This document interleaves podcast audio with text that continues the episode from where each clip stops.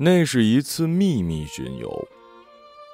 他们相互瞒着各自的恋人，从上海坐飞机抵达了开罗机场。这是他们十年来的首次见面。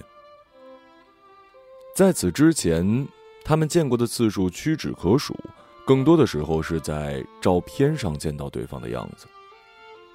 男人无数次想象过与他见面时的情形。现在，他坐在机场的座椅上，试图调整自己的呼吸节奏。将近四十多岁的人了，心中没由来的感到紧张。手心里还攥着一把汗。他有严重的焦虑症，需要靠药物才能安定，哪怕是令人兴奋的事儿，都能将他的焦虑勾出来。这曾困扰他的生活，但现在他已经习惯了。他把婚戒从无名指上拔下来，用汗滋滋的手指擦了擦，塞进一个带塑料封口的塑料小袋儿，放进夹克的口袋里，呼吸。平缓了很多。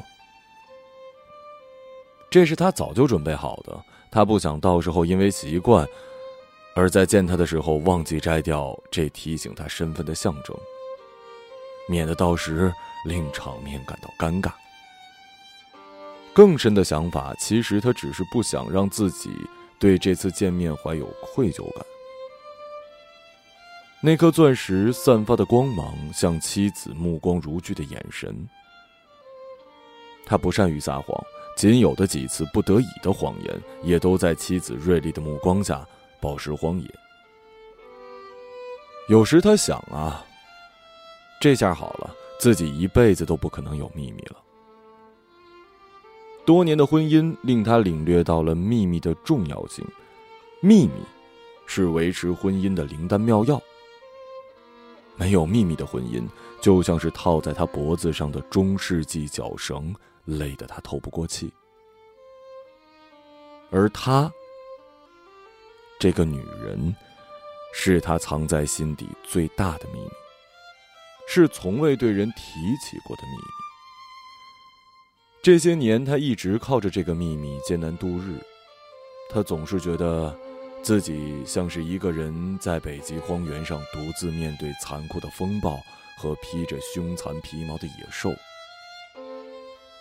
而关于女人的一切，就像他手里唯一的武器，一只时髦或者是一把双管猎枪。去埃及是女人提出来的，他说想去看看吉萨高原的金字塔。他们聊过这个问题，女人说小时候曾经幻想长大成为一个考古学家，可以挖出那些珍贵的文物。我可喜欢木乃伊了。你可能觉得有点恶心，但我第一眼看到他们的时候，我觉得时间像是血液一样在他们干瘪的血管里流动。他这样对他说，而男人就是那个时刻爱上他的。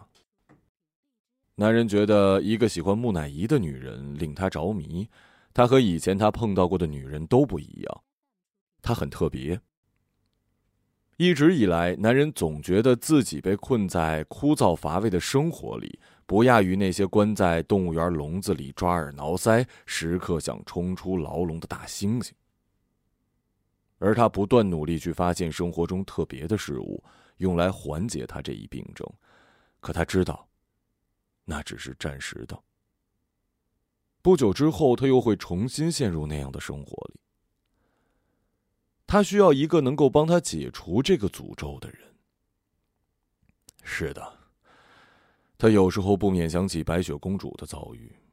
他想把白雪公主从冰雪封存的棺木里扔出去，然后自己爬进去，躺在里面等待王子的神奇之吻。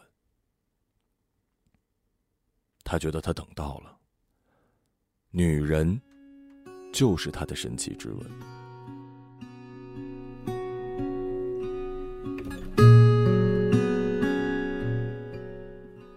混沌黑暗中的一丝曙光，女人驾着太阳马车，像古希腊那些智慧、美貌与勇气融为一体的女神一样，来将他解救出地狱。在他从青年到中年的这十年间，他逐渐领悟到，地狱不在别处，就在他生活的这个世界。是妻子与他的争吵，是每天要面对的负面新闻、肮脏的空气、人际间的虚伪、无谓的消耗，和不知道什么时候会降临在头上的恶病。与他父亲年轻时相比，他更早的进入了中年男人特有的恐惧里。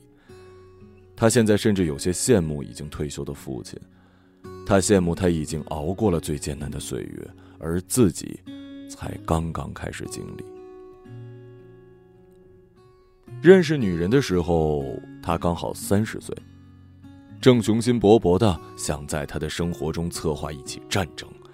他甚至还做着可以改变世界的梦。他记得有一天晚上，用一支黄铜笔在笔记本上写下了一行话：“总有年轻的山脉在预谋多情的革命。”他现在很怀念那段岁月，一切都显得生机勃勃，而他的感情生活比起现在则自由得多。每天晚上，他会跟不同的女孩子约会，与她们滔滔不绝地谈论生活，而旺盛的性欲让他总会在每天早晨醒来的时候获得前一天晚上女伴的夸赞。直到认识了他，他才瞧清楚爱河真正的样子，它如何流动，是深是浅，里面有没有生灵，他一下子全明白了。那是在某个秋季的一天，他以嘉宾的身份应邀参加一所大学的文学讲座。他早早来到校园，在里面闲逛。银杏树泛黄的叶子散落在长长的道路上。他穿了一件薄的羊绒驼色风衣，双手插口袋，漫无目的的在路上走着。有年轻的学生从他身边骑车经过，怀着新奇的目光回头看他一眼。便继续朝前骑去。前面的圆形小广场围着一群人，他走过去想看看发生了什么。透过人头涌动的缝隙，他看见一个安静的女生坐在支起的画板前，正在画画。画布上是教学楼硬朗的轮廓，交叠的线条。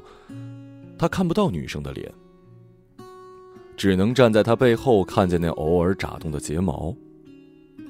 他头发发亮的光泽吸引了他，他们被规律的编织在了一起，搭在白色的外套上，展现出生命的韧性和活力。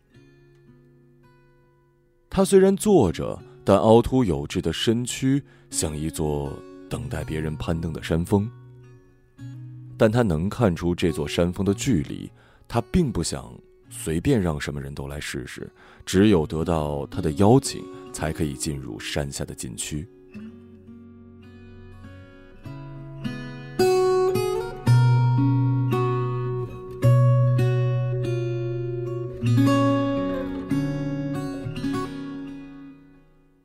男人先到了开罗，他取了行李，出了机场，坐上一辆头车保险杠看着有些松动的二手丰田卡罗拉，前往了预先预定好的酒店。一路上，他看着道路两边的棕榈树和乱糟糟的街道，趴在路边车顶晒太阳的土狗，还有骆驼沿路拉的粪便，便把车窗摇了上去。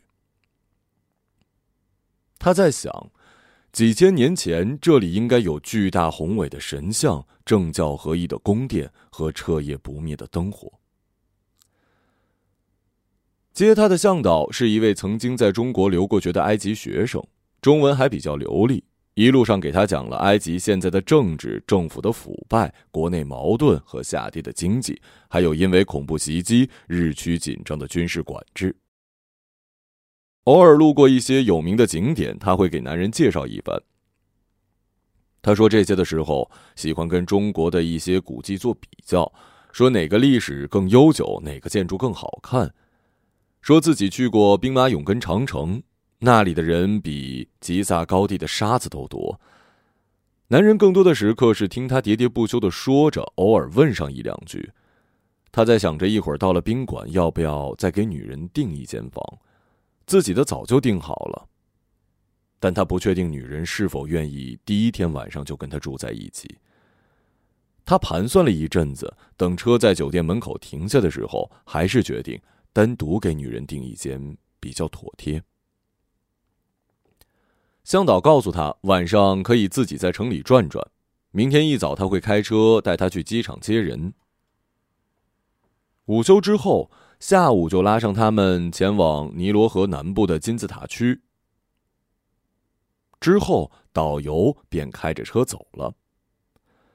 他提着行李在酒店前台办理了入住，乘坐电梯来到自己房间，将窗帘拉开，打开窗户。外面他听不懂的语言和嘈杂的车流声一下子涌了进来。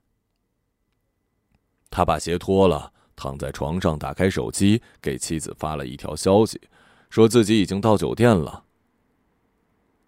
他是以见客户的名义出来的，在决定来埃及的几个月前，他已经偷偷办了信用卡，就是为了这次旅行的花销。之前信用卡的手机号，他填的都是妻子的。只要有资金流动，妻子就能在自己的手机上看到。他为自己的英明决策感到一丝侥幸。之后，他透过窗拍了一张开罗街道的照片，用手机发给女人。女人回复了两个字：“期待。”是啊，他期待与自己见面。为了这次见面，他们花费了十年的时间。这十年间，女人已经不再是那个毫无生活阅历、充满幻想的学生，而他也不再是年轻的山脉。他们都各自经历了许多。女人结了婚，他也结了婚。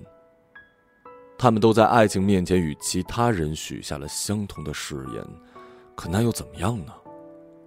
他们的心中还是为对方留了一个隐秘的位置，用来供放对彼此从未道明的感情。他睡了一会儿，睁开眼睛的时候，没有拉紧的窗帘被来自尼罗河边的晚风吹起。他看了一下手表，已经八点多了。从床上爬起来，伸个懒腰，接着去浴室洗了个澡。洗澡的时候，他特地检查了一下自己的生殖器，希望他能振作起来。他渴望这次能够与女人做一次爱，他想拥有她。他抑制不住这样的想法，甚至曾经好几次与妻子做爱的时候，他将妻子想象成了他。那是自己婚后为数不多的几次令他感到愉悦的性生活。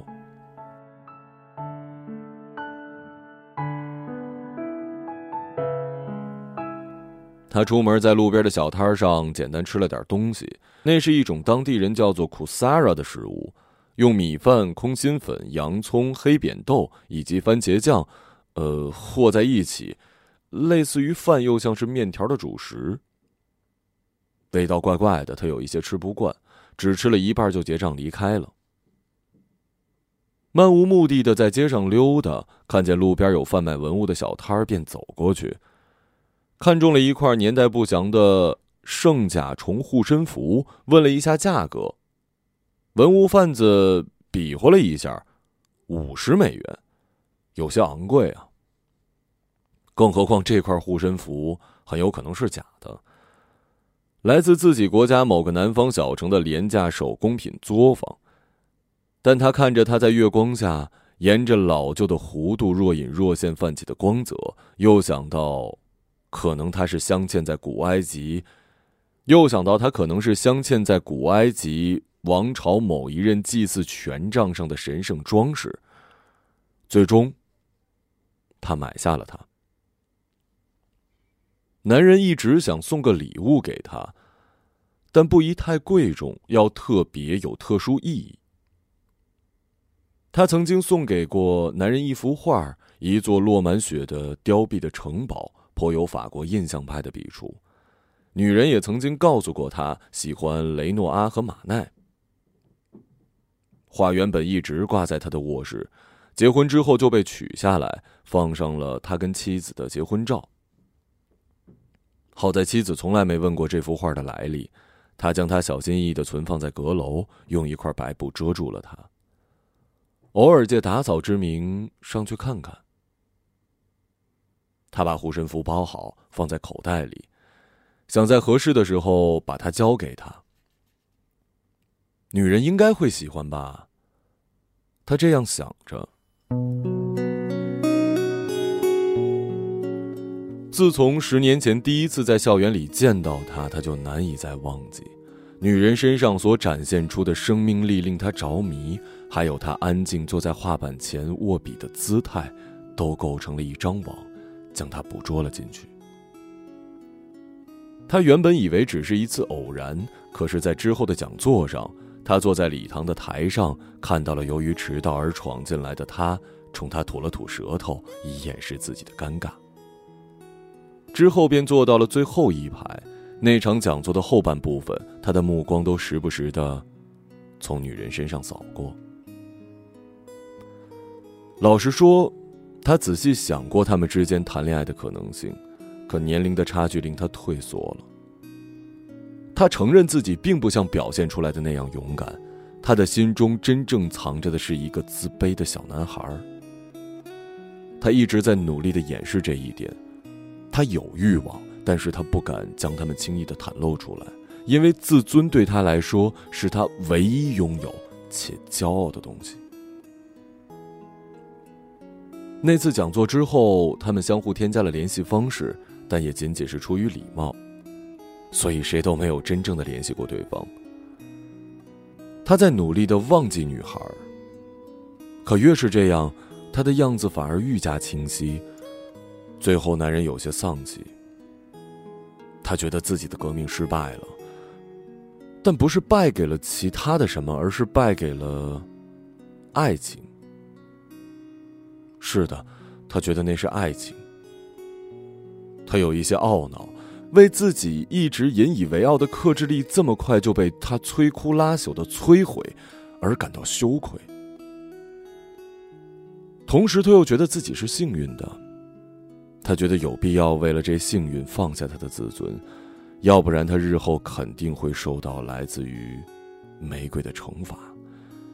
那流产的爱情之刺将会洞穿他此后每时每刻都在不断追悔的日子。所以他主动联系了他，找了一个自以为天衣无缝的借口。他说自己想买一幅他的画。女孩当然高兴了，但拒绝了他想要支付的酬劳请求。他将画送给了他，一幅落满雪的凋敝城堡。他说这幅画是在读完布扎蒂的《达坦人沙漠》之后画的。他没想过他还读过这么冷门的小说。那本小说是他在大学修研文学课时读的，大致讲了一群士兵在无望的等待一场永远不会到来的战争。他当时觉得有些枯燥，读了个把月才磕磕绊绊的将它读完。之后，他们就顺理成章的聊起了文学，当然，这是他擅长的领域。但是女孩也不差。有时候，他甚至惊讶于他这个年龄段的阅读量居然有超越自己的趋势，这令他本能的感到了焦虑。他只能不停的阅读，一直保持在能够覆盖他的阅读范围之内。在这方面，他是骄傲的，并不想被他超越。他必须掌握主动和局势。他那个时候才发现，真正的战争这才来临。女孩也不甘示弱，频频表达自己在艺术上新颖又锐利的立场和见解。他觉得女孩就像是一只年轻漂亮的矛，正在不停的刺中自己这副逐渐走向老迈的盔甲。金属碰撞的火花在他们之间闪耀。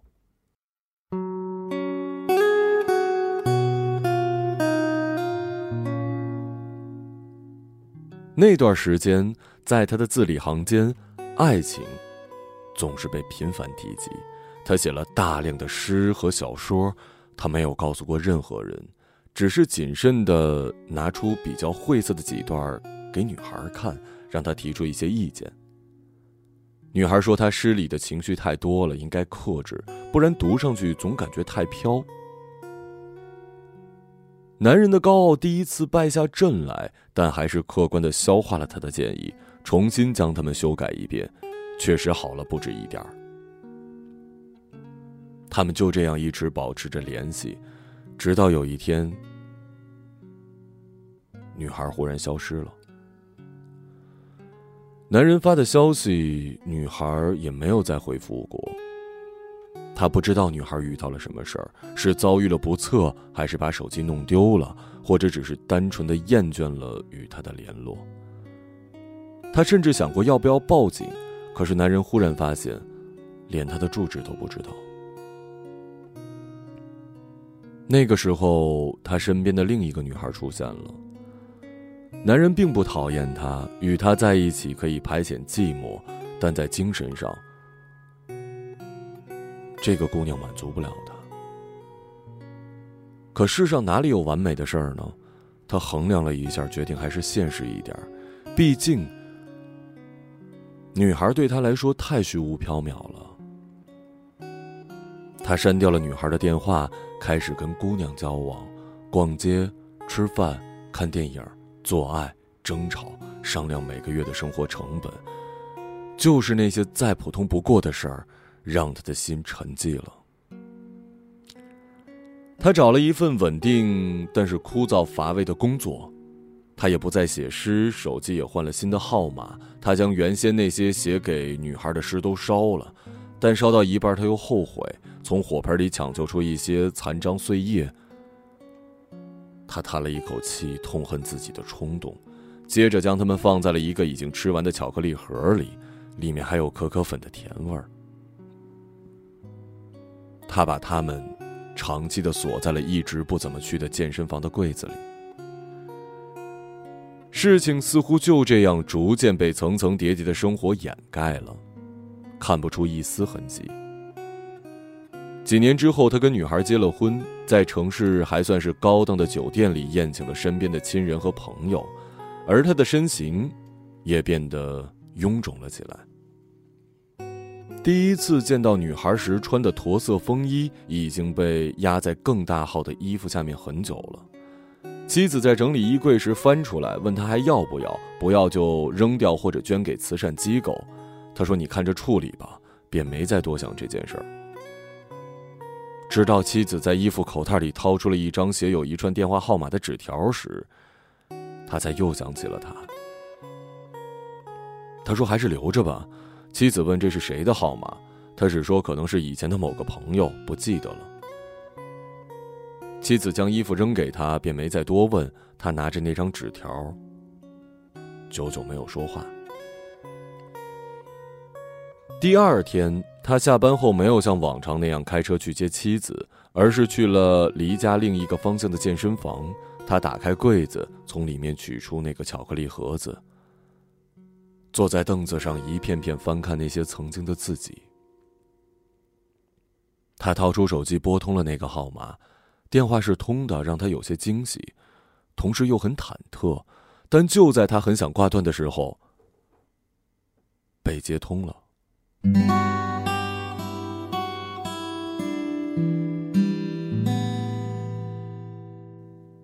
是他的声音。虽然他们并没有时常见面或者打电话交流，但是他知道，那就是女孩的声音。喂，女孩的声音像是粘住了他笨重的灵魂，他感觉身体有一些颤抖。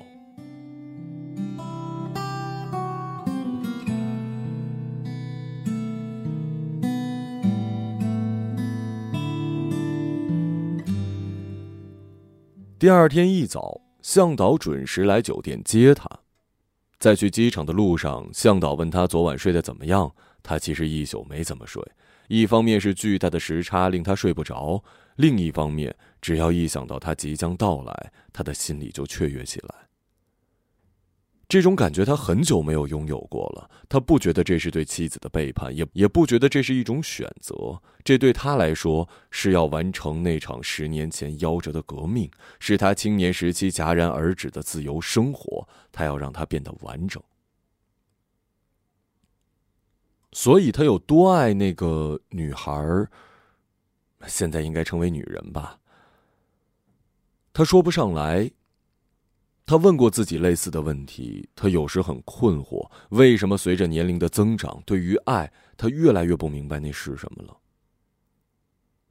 爱情曾在他的观念里是至高无上又纯粹的珍宝，女人就是那颗珍宝。可有了妻子之后，他发现他也爱妻子，但不同于对女人的那种爱。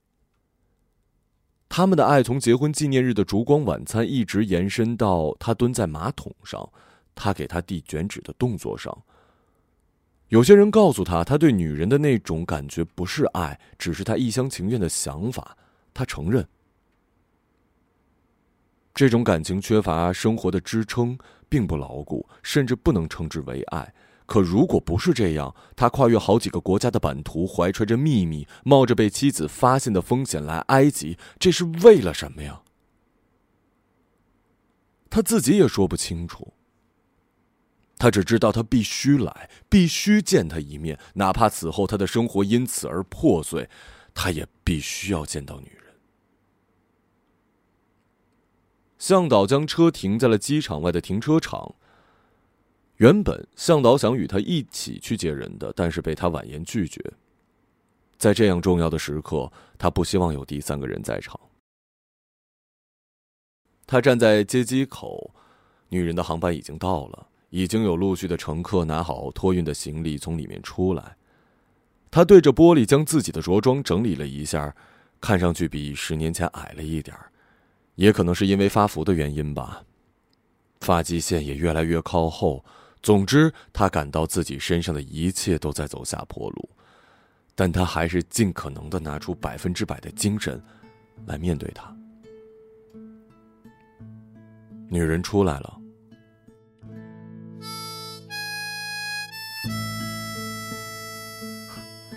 比他想象中更漂亮，也更年轻，但看上去要比相片里年龄大一点毕竟那已经是十年前的照片了。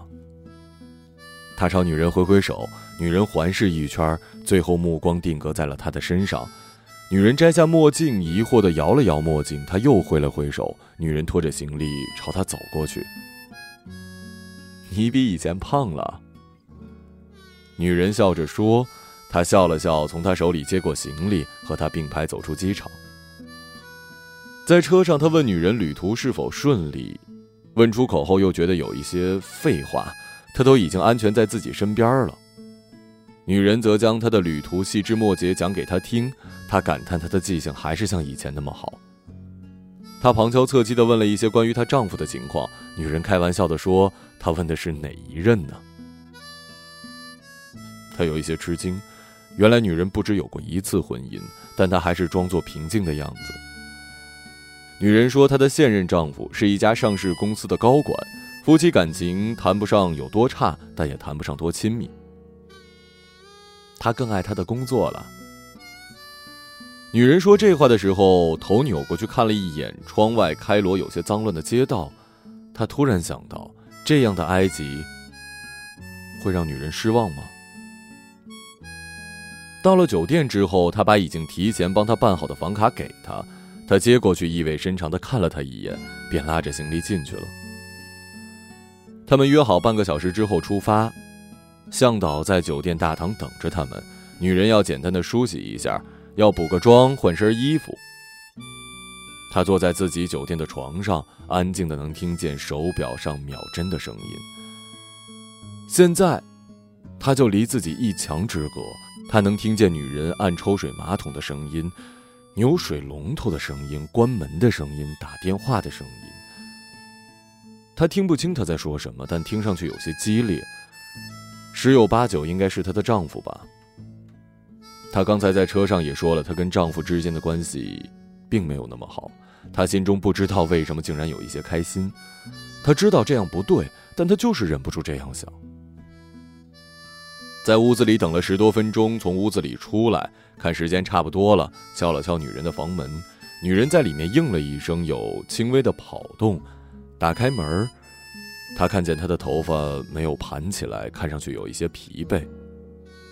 他问她需不需要取消下午的计划，好好休息。她说不用，她等这一天很久了。他让她进来等一下。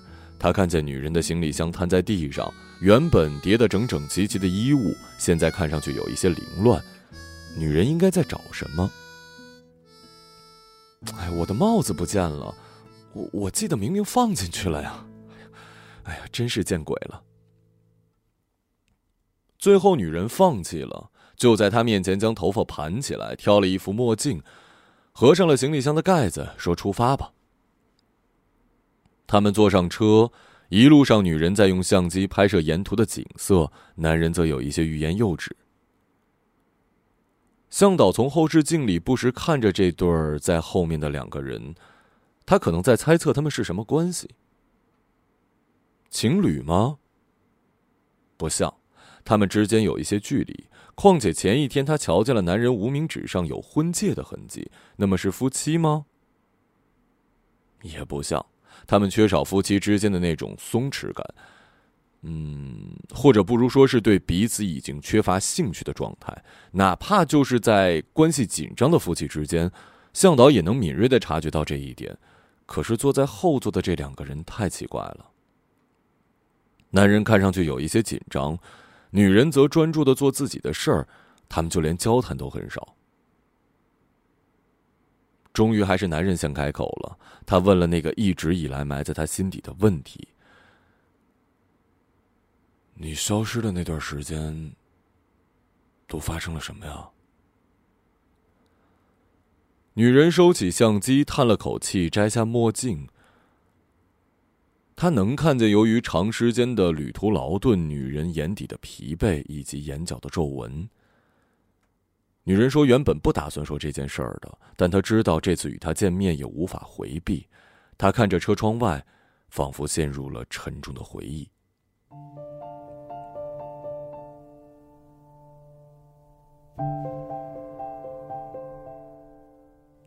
她说：“那个时候自己是喜欢男人的，但并没有那么喜欢，只是有一些相比周围其他追求她的异性更多的好感。”可是男人太胆怯了。她其实早就等着男人的表白，可是迟迟没等到。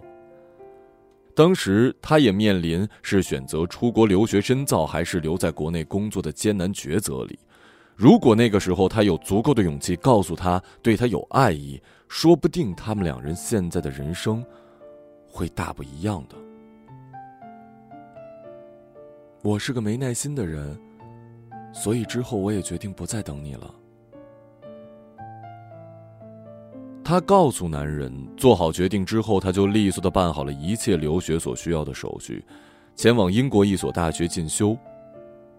在那里，她与一位比她年长的很多的男人开始谈恋爱，那是她在学校里的一位教授，英国的古典文学老师。男人有个前妻，还有个儿子。他们大概秘密恋爱了一年，最终那个男人还是决定与前妻复婚。他说：“他没办法抛下他们。”女人说这句话的时候，车的前方已经可以隐约看见金字塔的塔尖了。之后，他在毕业的第二年，又跟当地的一个华裔有过一段短暂的婚姻。直到遇到了现任丈夫，并回国与他结了婚。可婚后的生活让她感到厌倦，就做那些家庭主妇的事儿，偶尔看看书。其实有时候我都不知道这几年我怎么过的。哎，对了，你还写诗写小说吗？早就不写了，怪可惜的。其实我一直觉得你能成为一个很好的作家的。男人听到这些话，想到那些被自己烧掉的诗，仿佛看见他们在幽暗的巧克力盒里闪着光，但这光很快熄灭了。不过最近我在尝试写一些东西。写什么呀？一个小说吧，陆陆续续写了一年多，马上就写完了。关于什么的？很复杂，写完了给你看吧。车子在干燥的沙石中飞快的行驶，扬起大片的烟尘。等灰尘落下的时候，雄伟的金字塔陵墓和狮身人面像出现在了他们的面前。他从没想到他们是这么巨大。一直以来，在他印象中，这些零散分布的黄色地域的立体三角形建筑，在电视机里、纪录片里，从天空俯瞰过去，只有豆点儿那么大。和我想象的一样，女人从车上下来说，举起挂在胸前的相机，对着金字塔咔嚓拍了一张照。可放下手臂的时候，她的挎包从胳膊上滑下来，掉进沙土里，里面的东西撒了一地，有化妆镜、口红、香水，一对做成弯曲小蛇模样的耳环，手机。一把做工精致的木梳，随身携带的卫生巾、钱包，还有一本叫做《柠檬》的书，作者是一个日本人，叫做尾井基次郎。男人下意识的想要帮他捡起来，可当他蹲下之后，却发现他根本就没有办法帮他整理那些东西。他想到了妻子。那一刻，他感到了难以言明的愧疚感向他袭来。当他在发呆的时候，女人问他怎么了，是不是不舒服？男人回过神儿，这个时候，女人已经把东西收拾好了。啊，没事，老毛病了。男人拍了拍膝盖上的土，撒了个谎。那个小说，其实写的是我跟我丈夫的事儿，本来也并不想对你说。怕你觉得无聊，女人忽然说道：“他们绕着金字塔一侧的边缘走到了另一侧。那怎么忽然现在想告诉我了？我觉得还是应该告诉你，包括这次跟你出来，其实我们都知道，我们对对方不是爱，只是，只是一种从未道明的想象。”想象。女人把他们之间的关系称为想象，她本想反驳，却发现，这确实就是事实啊。他对女人的爱只是基于一种想象，一种虚无缥缈的爱恋，女人应该也是这么想的。那次偶然的失联，以及想得到他的欲念，像磁铁一般将他牢牢吸附在。对他的想象之上，可男人发现那只是自己不甘心自己在青春年代没有一段值得歌颂的伟大爱情。他不愿承认自己逐渐走向了庸常的人生，他对此太过于苛求了。他无数次将自己想象成那些伟大爱情中的男主角：斯嘉丽的白瑞德，卡萨布兰卡的里克。沉入冰海的画家杰克，而将女人呢想象成了他们忠贞不渝的漂亮爱人，到头来他发现这根本就不是爱，只是对自我的不断取悦罢了。他看见不远处向导靠在那辆卡罗拉车上抽烟，有当地人的小孩在他身边说着他听不懂的语言。我们其实并不合适。我喜欢你的才华，可我是一个贪心的女人，我想要的更多。如果当时我向你表明心意，你会答应吗？我不知道，可能会答应，但我不会跟你一起生活下去。我有个问题，你问。既然如此，那你为什么还会答应跟我出来？小说还差一个结尾，我需要将它完成，所以我是那个结尾。应该说，我们是这个结尾。那在这个结尾，我们都做了什么呢？女人没有回答，在金字塔的遗址下，他将嘴唇凑近她，他们就这样接了吻。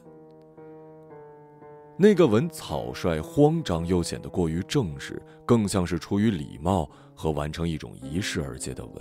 他们都心知肚明，必须完成它，为这段不知将伸向何处的关系做一个了结，也就是女人所说的结局。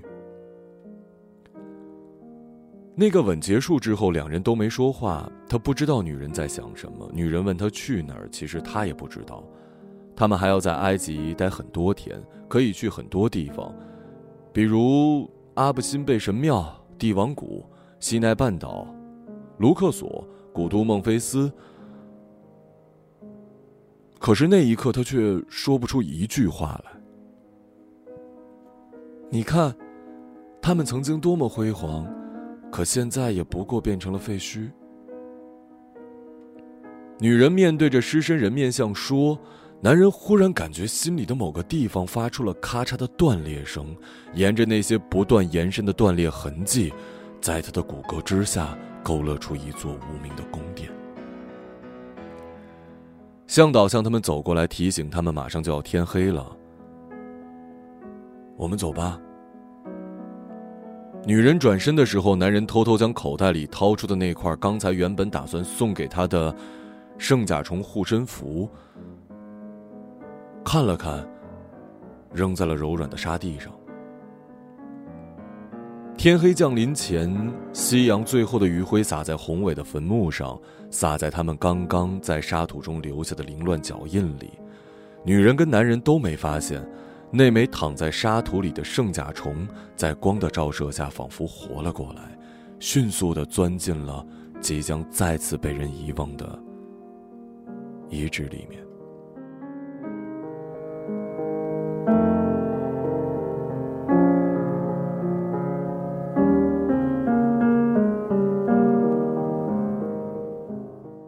一个朗读者，马晓成。